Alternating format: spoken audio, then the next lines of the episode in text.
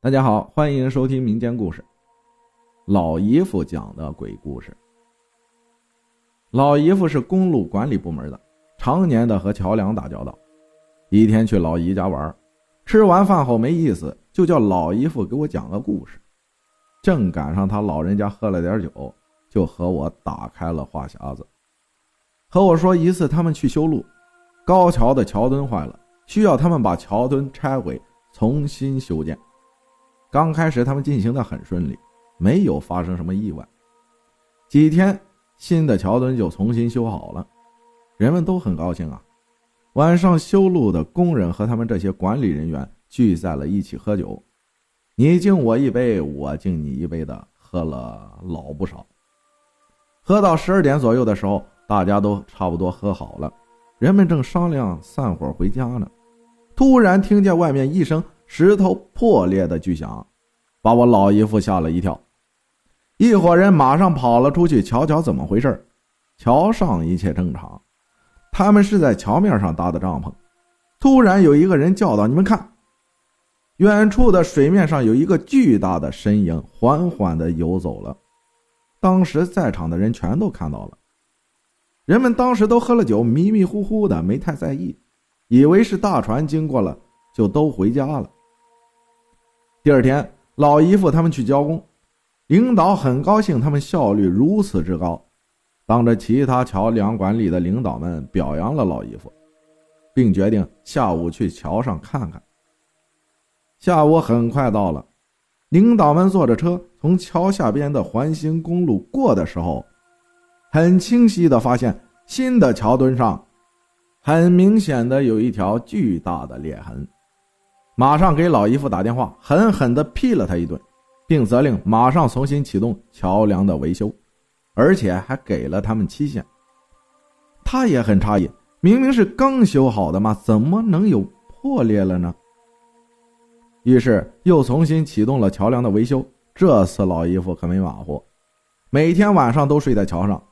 终于经过几天没日没夜的修理，桥梁的桥墩又一次修好了。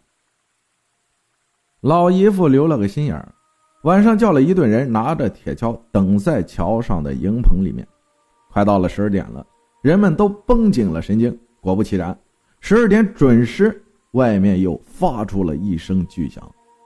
老姨夫他们一队人猛地冲了出去，这回他们看清了，原来桥下的水面上是一个全身青黑色、类似蛇的巨大物体。这回老姨夫明白是为什么桥墩破裂了，原来是这个大东西从桥下经过给挤的。可见这东西有多粗，最少有五米粗。人们都傻了，都看呆了。一眨眼的功夫，这个庞然大物就消失了，可把这队人给吓坏了。人们都很惊恐的跑了。第二天就有好几个人辞职了。这事儿我老姨夫也上报了领导，领导也引起了高度的重视。既然科学的解决不了，那就只好用迷信的了。找了当地的一个很有名的风水先生来此地看了一看，说这个大桥的水下住着一个上了千年的大蛇，每五天就会出来，在自己的水域游荡一番，排除异己。开始老姨夫还不信。后来想了想，确实他们两次的修桥时间都是五天，也没有人告诉这个风水先生，因为他们修桥这个路段都封锁了，而且桥墩老是破损，领导怕影响他们的声誉，把信息也封锁了。那位先生告诉我老姨夫说，晚上买五只活鸡绑在一个桃木枝上，立在大桥的正中央，然后买些贡品。并找一双童男童女，在晚上十二点的时候跪在桥边，面朝向西磕头，直到他们看到东西出现在水面为止。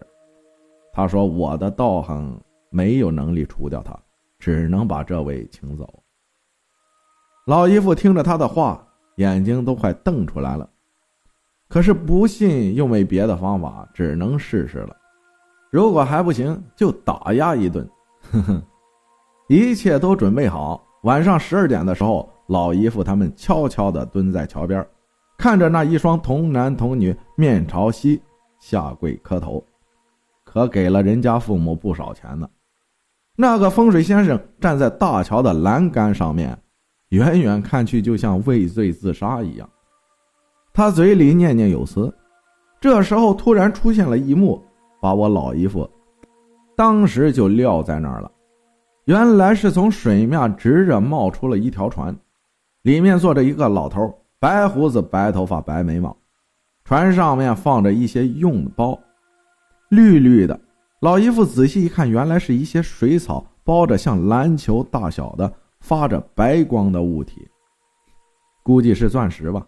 哼船朝着西慢慢的飘走了，我老姨夫现在还记忆犹新的是，那老头朝着他微微的笑，那个笑容，据他说是无法形容的诡异和恐怖。第二天，人们又开始动工了，这次终于没有再坏，但是由于延误了修路的时间，老姨夫还是被处分了。领导背地里给了老姨夫不少优待和好处，毕竟这事儿传出去会引起恐慌的，老姨夫也就认了。谢谢大家的收听，我是阿浩，咱们下期再见。